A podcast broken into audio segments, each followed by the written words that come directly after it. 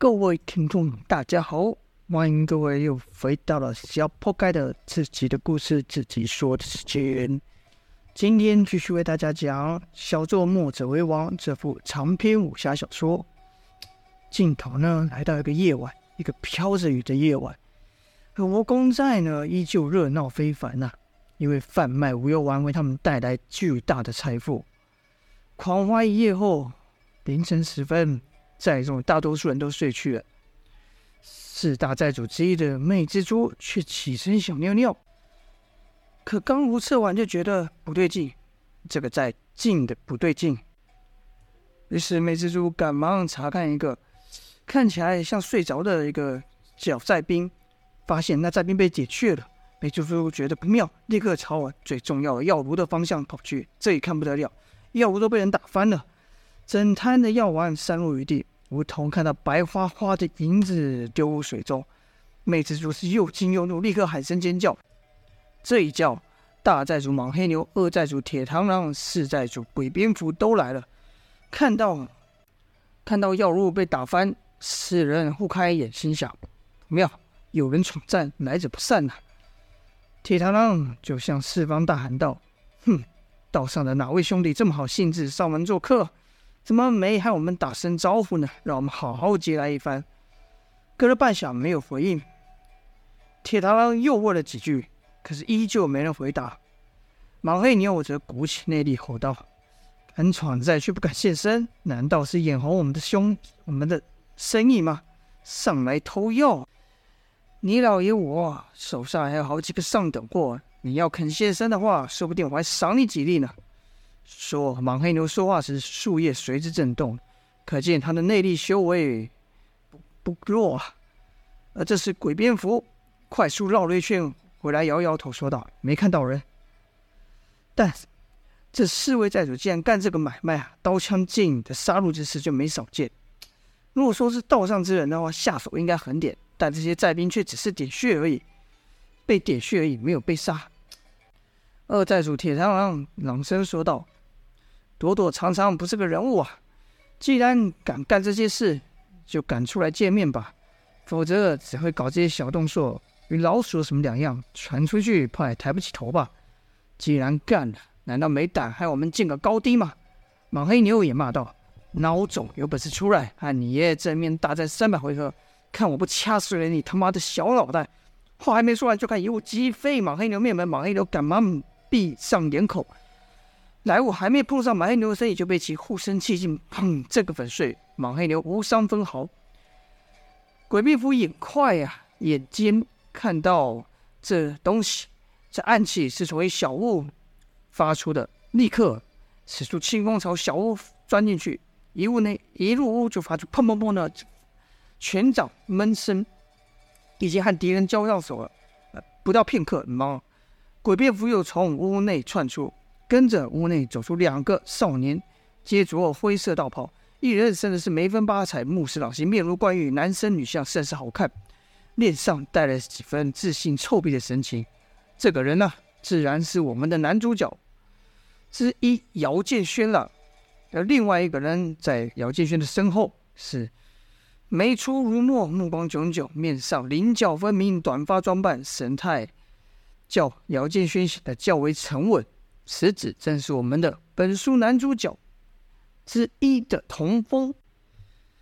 这铁螳螂啊，心想这两个少年不对，后面肯定还有人，便又说道：“嗯，别躲躲藏藏了，都出来吧。”可姚建轩则对他们说：“别喊了，别喊了，就我们两个人，没别人了。”铁螳螂不信说道：“就你们两个小鬼敢来闯我蜈蚣寨，哼，借你十个狗胆也不可能。”魅蜘蛛者说：“你们老大爷真狠，居然推你们来送死。”鬼蝙蝠四察害两人交手，由于房房间昏暗，不能确定里面还有人，所以趁童风跟姚建勋出来时啊，又进屋搜了一遍，发现没人，这才对其他三人说道：“摇了摇头说，屋内没人。”姚建勋就说：“刚就和你说了吧，叫你别白费劲了，就我们两人。”铁螳螂看了看，打量了童风跟姚建勋之后，说道。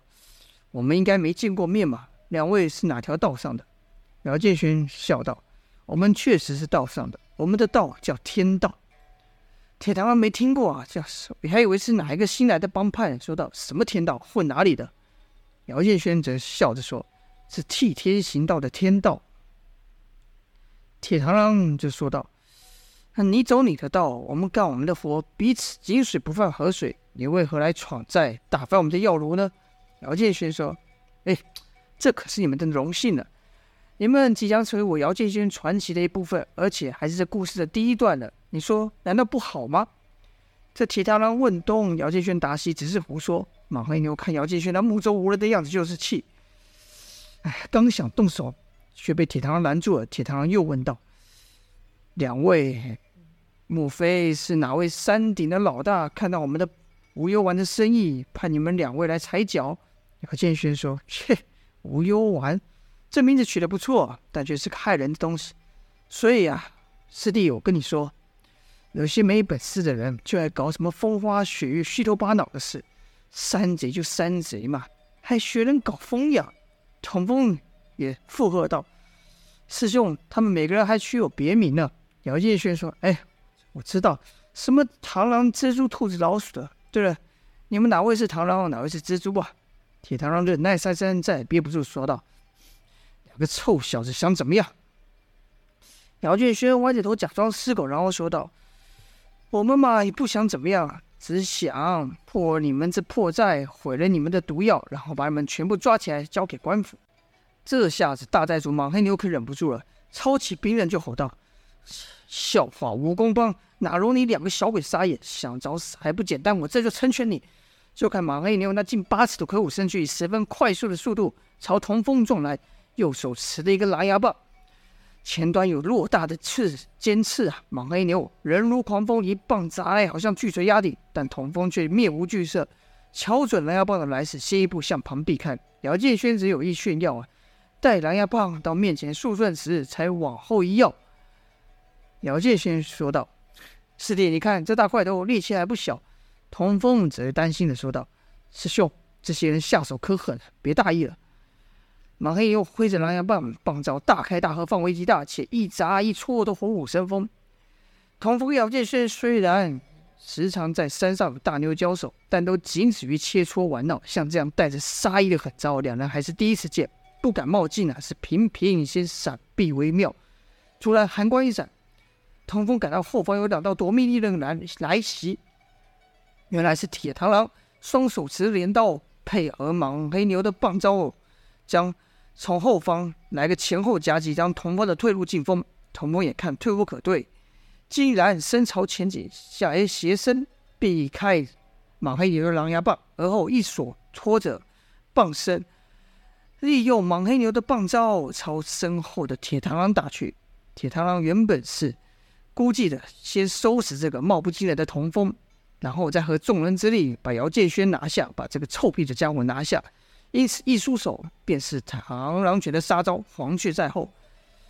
这招啊，本来在和莽黑牛的棒招配合下是少有失手，没想到这个貌不惊人的小鬼能借着莽黑牛的棒破此招啊！唉。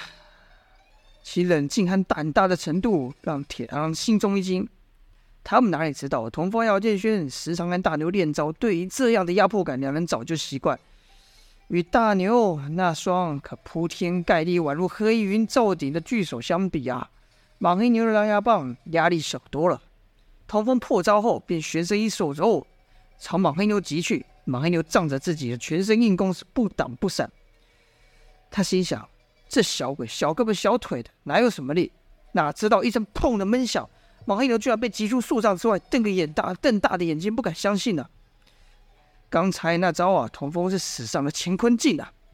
而另一边，鬼蝙蝠也和铁螳螂一样，趁着姚建轩闪避莽黑牛的棒招时，从旁攻来。鬼蝙蝠的腿如咒一般落下，姚建轩只感到眼花缭乱，刚要抬手去挡，莽黑牛的棒又打来。